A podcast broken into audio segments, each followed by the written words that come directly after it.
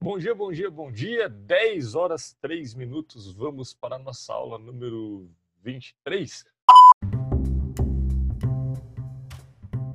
Hoje abordaremos, portanto, a, o início daquilo que se construiu como uma outra abordagem, né? Já avançamos o tempo, se a aula passada estávamos ali tratando de sistemas abertos na década de 50, hoje vamos para a década de 60 já. E a coisa vai avançando cada vez mais rápido e, e cada vez que avança vai se tornando mais complexo e mais próximo da, das abordagens que temos aí da, da administração nos dias atuais. E a abordagem da contingência estrutural é uma abordagem que ainda diz muito das nossas organizações. É, nesse sentido, é, a gente vai ver que, que daqui em diante, né, é muito mais próximo daquilo que vocês verão em estratégia no ano que vem, ou que viram em outras disciplinas, ainda que não com esse nome, mas diz respeito assim a compreender a forma estrutural das organizações e o que isso tem que ver com as suas estratégias, com suas práticas, é, com sua relação com o ambiente. E nesse sentido, eu queria só fazer um, um rápido, um rápido, uma, uma rápida retomada, mas sem antes deixar de lembrar que quem está ouvindo por podcast tem uma atividade a ser feita, né? É, tem 48 horas para entrega, então se você está me ouvindo que não está na aula síncrona, vai fazer a atividade depois, optou por, por fazer depois ou não pôde participar da aula, então você tem que me entregar a atividade assíncrona. E, e isso tem 48 horas, né? Fica o prazo lá no AVA com, com todas as orientações do AVA. É, tendo isso posto, vamos lá, né? É, queria fazer uma breve retomada da aula anterior, né, porque ali tem elementos-chave para que a gente possa compreender também a abordagem da, as abordagens contingenciais, né, é, porque elas são, são muitas, muitos pontos teóricos aí que, que vão se ligar nesse momento. É, quando a gente falou de, de, de da, da importação de uma teoria de sistemas para explicar também a ciência organizacional, ciência administrativa, a gente viu que tinha alguns princípios, né? Um princípio que era chamado de, de entropia, né? Que a organização sendo um sistema, ela tende a se equilibrar, ela tende a se equilibrar, não quer dizer que ela funciona em perfeito equilíbrio, mas a tendência dela é que ela, ela tente se equilibrar, né? Nós vimos também que existe dois tipos de entropia, né? Um tipo de entropia que é chamado de entropia positiva, e outro tipo de entropia que é chamada de entropia negativa. Entropia positiva e entropia negativa. E eu que eu estava lembrando agora e esqueci o que, que é cada uma. Alguém me ajuda aí para lembrar o que, que é entropia positiva e o que, que é entropia negativa? Alguém me ajuda aí. O que, que é entropia positiva? O que, que ela mede? Quanto mais a desordem, é alguma coisa assim, não é? A desordem é Isso aí, muito bem. A, a, entropia positiva, ela mede o grau de desordem. DJ, você vai colocar efeitos, você vai colocar efeitos especiais quando a gente acertar? Sim, claro, temos, temos O professor tá afiado hoje. Me senti motivada, me senti motivada. Que isso, hein? O segundo semestre veio com tudo. É, inclusive, se errar, né? ah, meu Deus.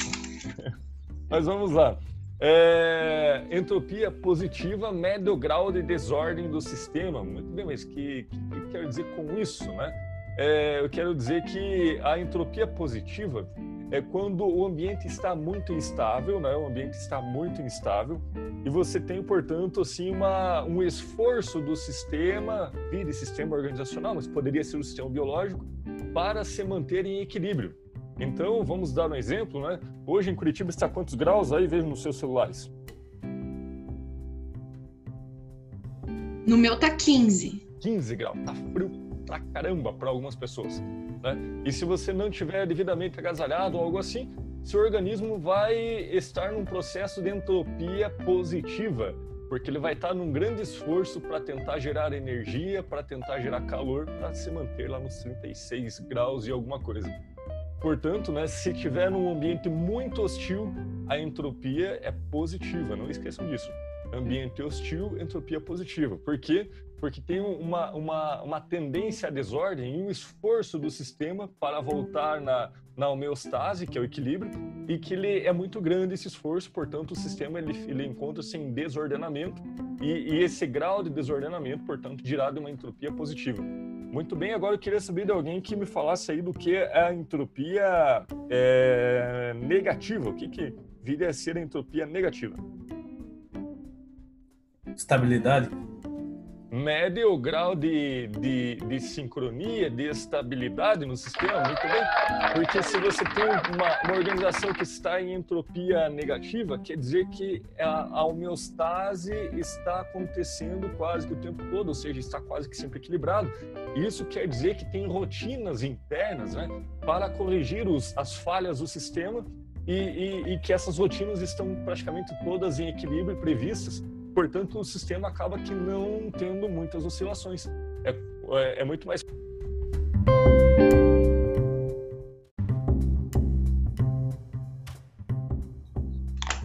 A entropia negativa é, portanto, o, aquilo que diz respeito ao grau de estabilidade de rotinas previstas. Quando o, sistema está em entropia negativa, quer dizer que ele está assim com rotinas internas muito bem adequadas e que é, não será, portanto, é, algo que, que está sendo perturbado por uma, uma situação imprevista, algo assim, porque todas as situações estão com suas devidas providências rotinizadas, tem burocracias internas, no caso das organizações, que estão rotinizadas para lidar com as, com, com as questões de ambiente, e, portanto, essa organização vai estar em homeostase e estando em homeostase, ela vai estar perfeitamente em funcionamento, né? A menos que o ambiente se torne instável. E aí ela entra no processo de entropia positivo. Positivo, positivo, muito bom. É... Pois bem. Então, esse é, é, esses são os princípios assim que, que vão dizer muito da, das abordagens contingenciais. Porque ele, essa abordagem contingencial, ela surge com uma preocupação essencial em tentar compreender assim o que determina a estrutura das organizações. E, e nesse sentido, eu, eu pergunto para vocês, né? Pergunto, é, será que as organizações, se assim, você escolhe a estrutura que ela terá por livre, livre vontade é, do gestor ou, ou, da gestora, ou você acha que as organizações ela tem uma estrutura que ela é determinada muito mais pelos fatores externos. A estrutura que eu digo lá, sua estrutura organizacional, seu organograma, sua, sua, sua forma de organização é, entre poderes internos e, e, e divisões. Será que ela é uma escolha ou ela é determinada?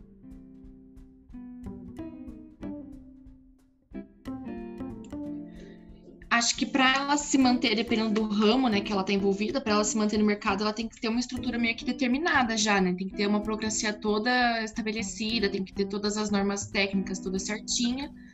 Mas acho que dependendo da área, ela também pode ter um toque mais pessoal, sem ser tão determinista. Sem ser, né? Isso, sem ter, tipo, todas as, todas as organizações sempre vão ser todas iguais. Não, tem umas que tem mais umas brechas nisso, Embora sejam todas muito parecidas nos ramos, né? É, cada uma vai ter sua particularidade, né? Isso. Exatamente. É, mas sim, você tem toda a razão. Porque, assim, no geral, as organizações de um ramo, elas acabam sendo todas muito parecidas, embora tenham umas diferenças muito sutis, né? mas em termos é, gerais, elas são muito parecidas, porque elas dizem, assim, de, de lidar com o mesmo ambiente, né? E lidando com o mesmo ambiente, essas organizações, essas espécies de, organizações, acabam sendo mais ou menos é, semelhantes, ainda que com, com uma, uma diferença é, ou outra.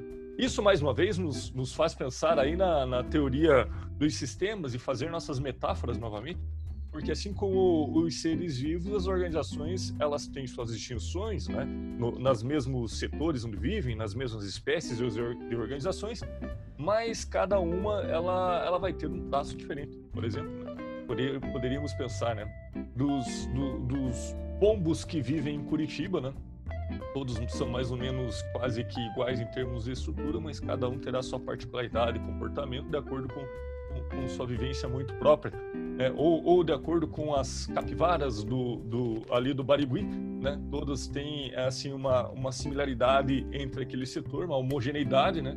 E que não se encontra em outra, nenhuma outra espécie de outro parque. Né? Então existe certa homogeneidade. E eu queria que vocês me, me, me dessem exemplos é, de organizações um setor que assim são muito parecidas em termos estruturais, da forma com que se dividem entre departamentos, da forma com que se posicionam no mercado, que organizações que a gente poderia dizer, olha, são diferentes, né, em termos de constituição, elas são é, feitas de, de, pessoas diferentes, mas seu comportamento e organização é quase que mais ou menos é, parecido. Quais organizações são mais semelhantes, assim, no, no mesmo ramo?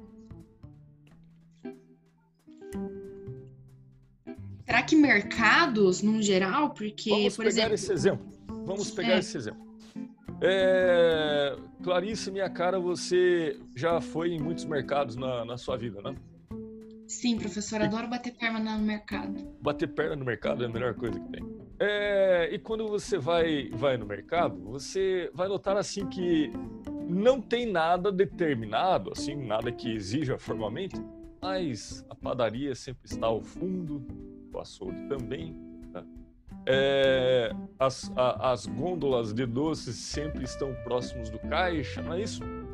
Sim, tem assim uma certa semelhança de estrutura física e também se pegássemos estrutura de poder, estrutura organizacional, também teria uma, uma certa similaridade em que vai ter lá os caixas, os supervisores de caixas, os compradores, aí vai ter os setores administrativos, né, RH, é, de, de, de, de outras rotinas. E aí teria, portanto, no topo da pirâmide uma gerência geral, né? E, se necessário, um conselho administrativo ou os donos, ou o que o vale. É, Muda-se de endereço com algum tipo de configuração ou outra, mas é possível encontrar esses elementos todos é, nas organizações. Agora me diga uma coisa: é, quem aqui já trabalhou é, ou já teve contato com indústria automotiva?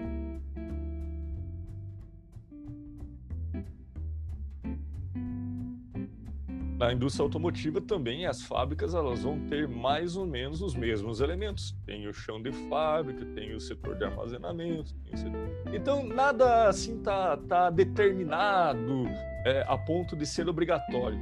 Mas na coisa acontecendo elas acabam que, que, que tendo assim as mesmas características, as mesmas, as mesmas dimensões, que talvez porque elas respondem a um ambiente mais ou menos parecido.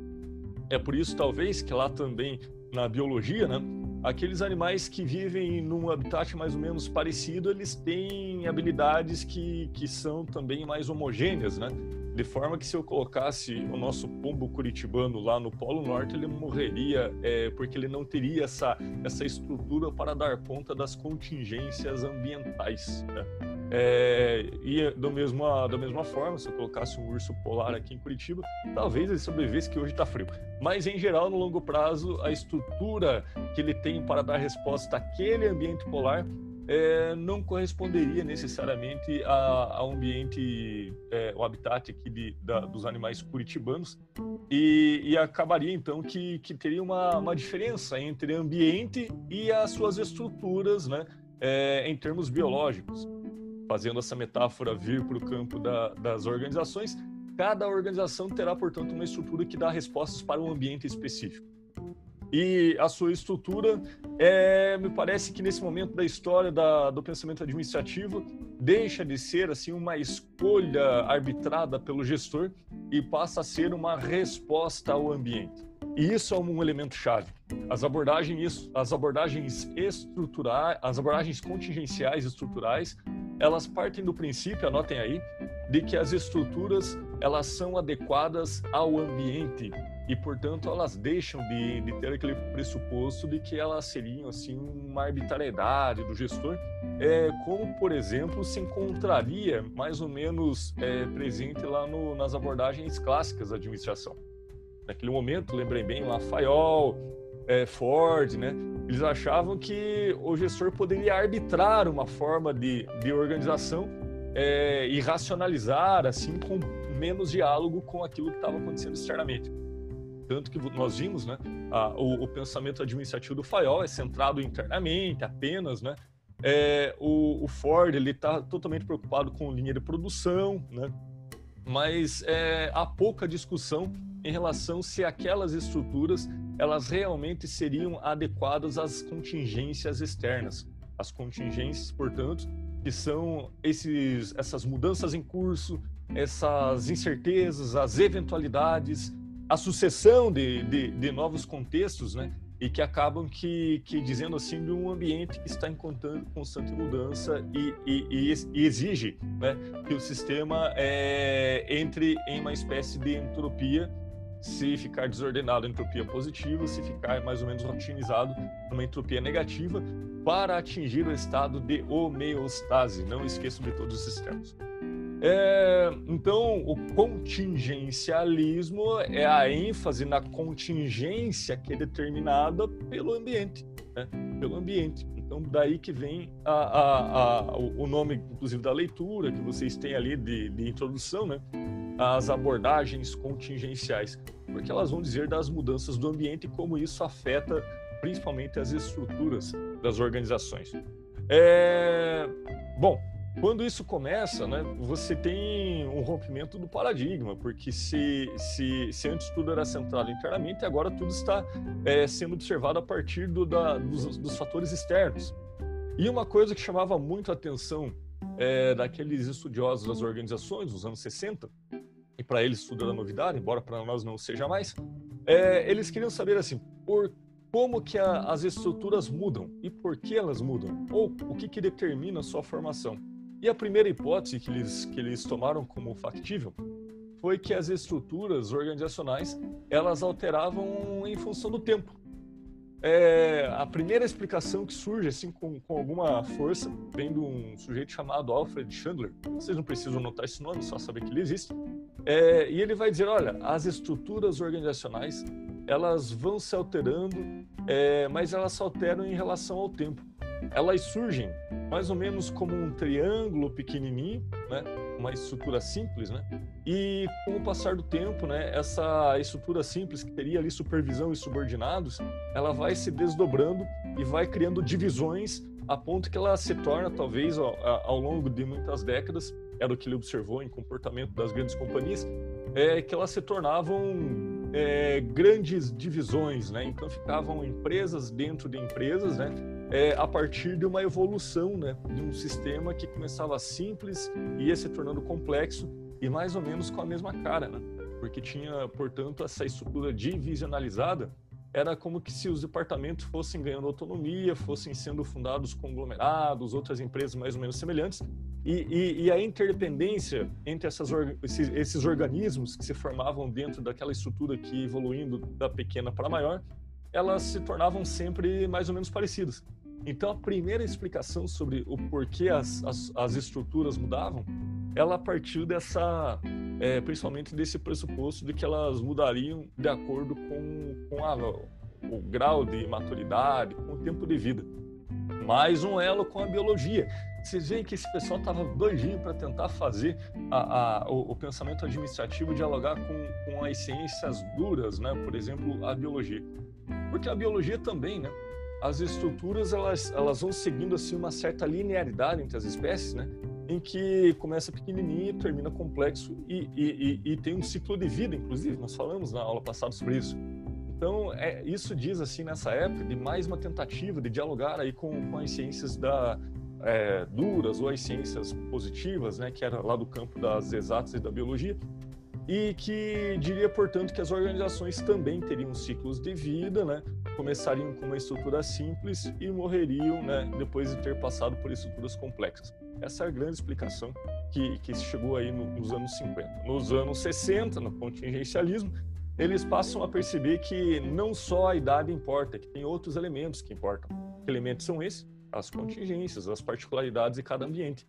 E, portanto, é, esse processo de, de dar respostas né, ao ambiente teria, e, isso se formar uma estrutura, teria menos que ver com a idade das organizações, mas muito mais uma forma de existir e de improvisar sua existência para dialogar com os outros sistemas que estavam ali postos. Isso entra no mérito de um outro elemento que vem da teoria dos sistemas, e quero que vocês anotem aí, esse preciso notar. Vocês vão anotar aí o princípio da equifinalidade. Equifinalidade, anotem lá equifinalidade. Alguém conseguiria arriscar a partir das leituras o que seria esse princípio de equifinalidade?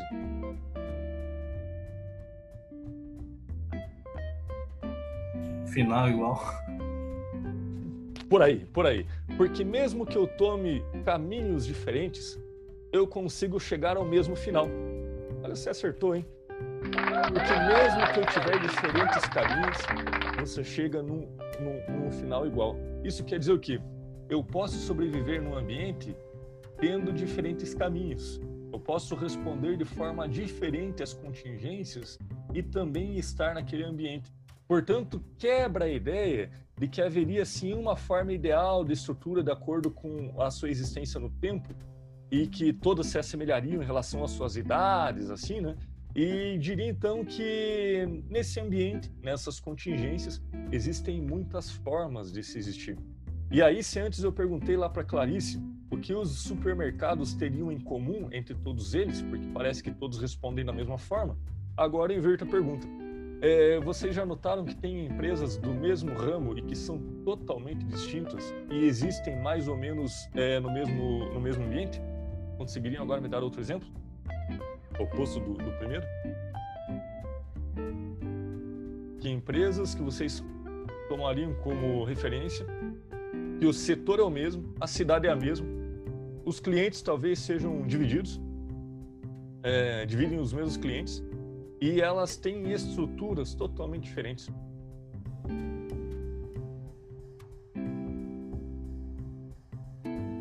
Vamos lá. Talvez a Casas Bahia e a Magazine Que tipo, a Maga tá muito mais inteirada na internet, muito mais é, seguindo as tendências e a Casas Bahia talvez não, tá?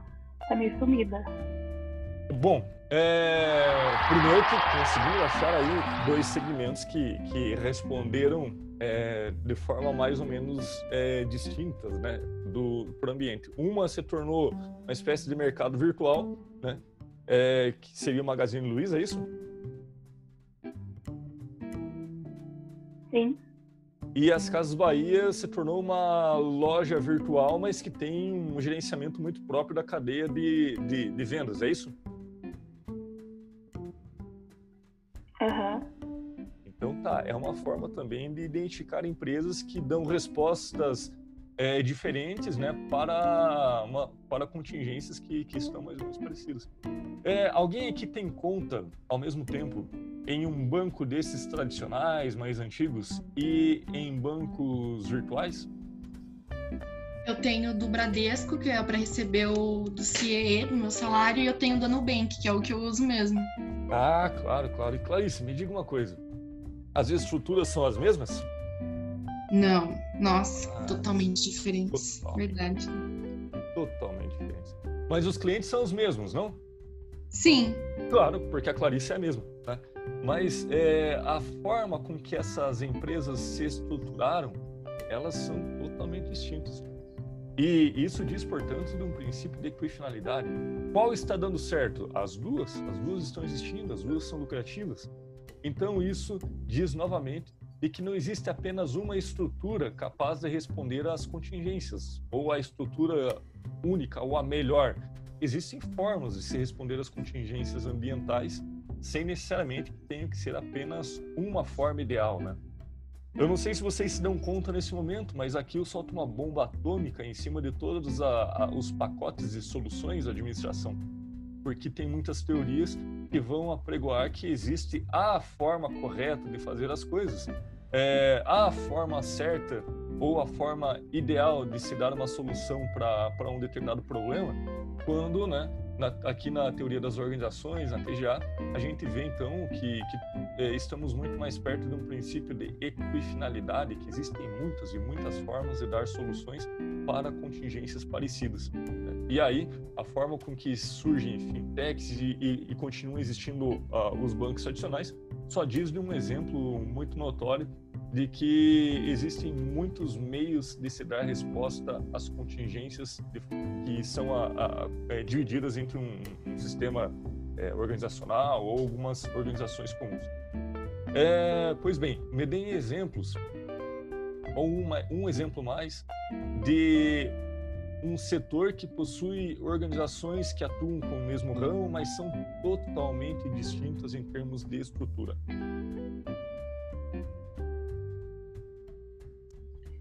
Se for pensar no lado do banco, eu pensei no tipo num táxi e num Uber, por exemplo. Sim, sim, perfeito. Porque você tem também é, o, o, uma solução para deslocamento urbano é, customizada, né? Que não é o trajeto compartilhado com, com, com, com os ônibus, né? E que são formas totalmente distintas de se estruturarem, né?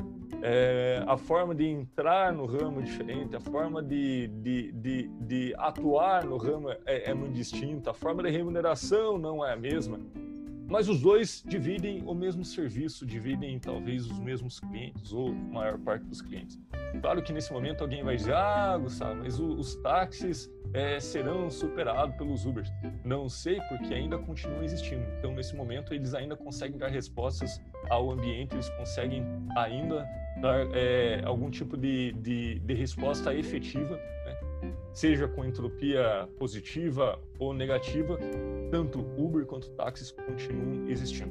Né? Embora cada um tenha suas preferências aí por utilização de um e do outro, são duas formas né, distintas de se dar resposta para um mesmo ambiente, que é o, o mercado aí de, de, passageiros de transporte urbano, que, que não tem automóvel próprio e que também é, acabam que não, não usando o serviço público de transporte.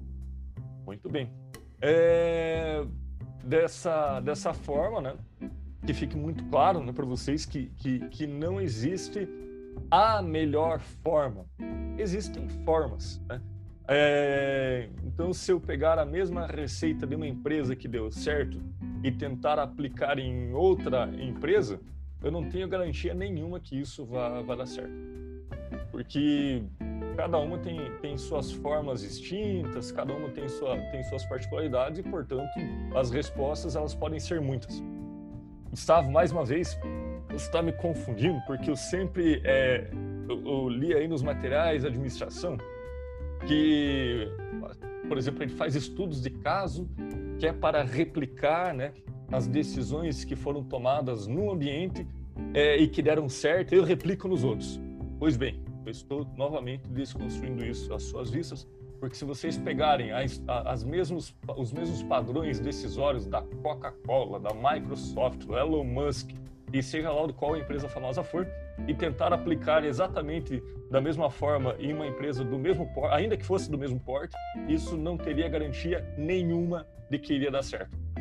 Então, é, o, ato, o gesto de administrar é, portanto, um gesto de improvisar soluções racionalizadas para dar respostas ao ambiente e essas coisas aí que dão soluções iguais para todas as empresas, essa, essas formas de consultoria, né, que eram tão comuns nos anos 60, de tentar padronizar soluções, para nós hoje fica muito mais claro que, que não se trata disso. Se trata de que, que o problema, o buraco é mais embaixo, que, que, o, que o administrador ele tem que ser um, um sujeito que, que tem que exercer assim uma capacidade de de racionalizar as soluções, é, que não está em catálogos disponíveis, não está em ferramentas universais, mas que está na imersão, né, da, no conhecimento daquele ambiente, das próprias condições estruturais e uma adequação né, dessa, dessa estrutura ao ambiente, promovendo, se possível, uma organização em homeostase num processo de entropia negativa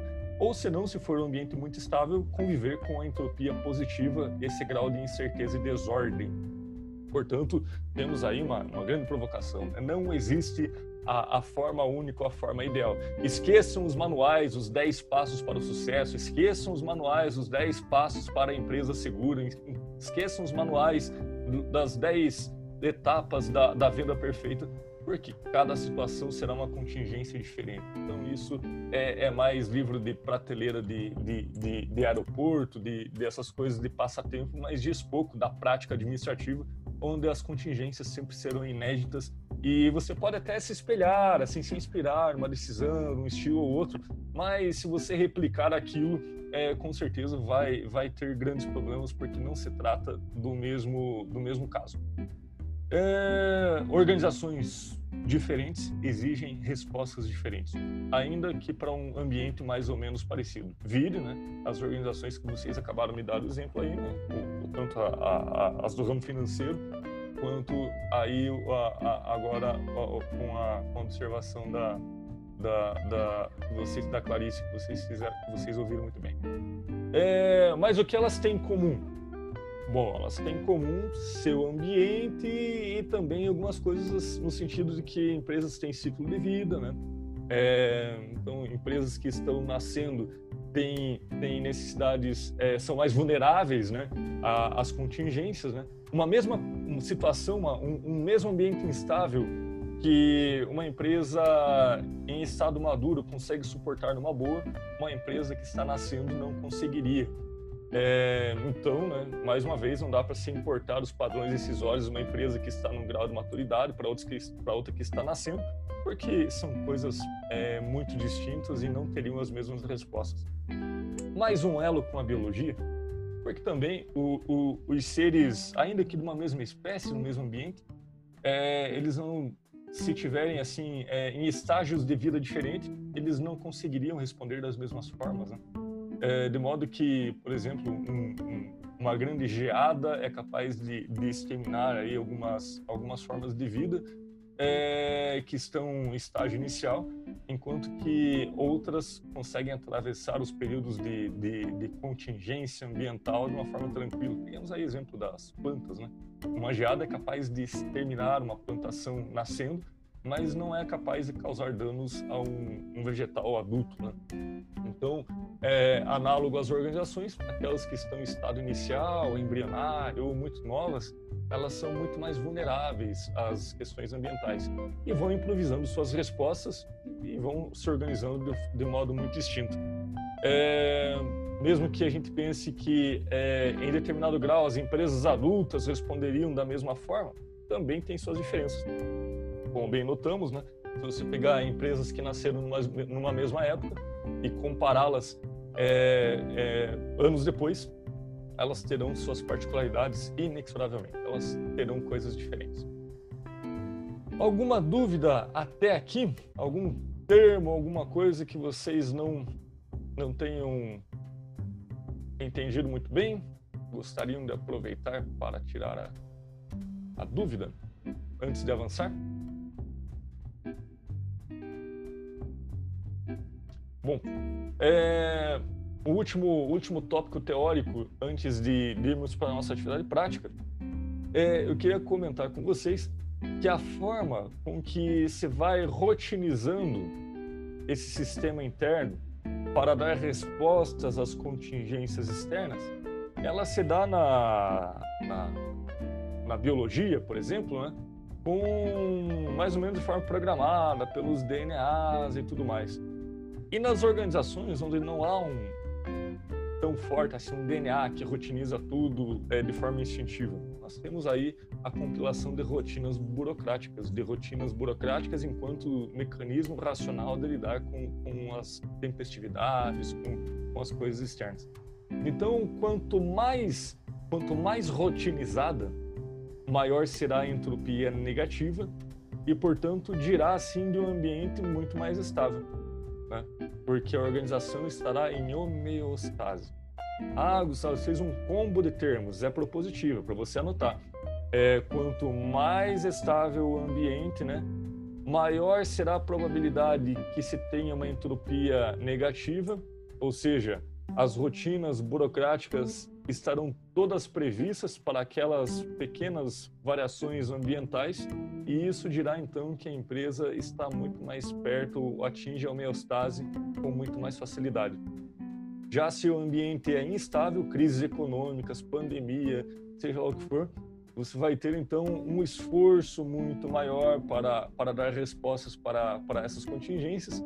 As burocracias internas, esse modo racional de, de padronizar soluções ele vai ser desafiado porque as situações serão sempre muito mais desafiadoras e inéditas, né? É, a rotina que eu criei ontem não serve para hoje, por exemplo, e você vai estar aí num esforço constante de estabelecer novas rotinas burocráticas, quando falo burocracia, eu não estou falando do termo pejorativo, você já sabe que burocracia é, é a forma racional de, de, lidar com os processos, né? Então, eu estarei, se, o ambiente é, é instável, eu estarei no esforço maior para estabelecer as rotinas né, burocráticas, e isso dirá que eu estou num processo de entropia positiva e que para eu, esse, para eu entrar no estado de homeostase exigirá um esforço muito, mas muito maior. Tudo bem? Todo mundo pegou esse raciocínio? Eu gostaria de que eu repetisse de algum modo. Então vamos lá, quem está me acompanhando por podcast, então nesse momento eu interrompo a gravação e não esquece de fazer a atividade assíncrona e quem está comigo continuamos com a atividade avaliativa.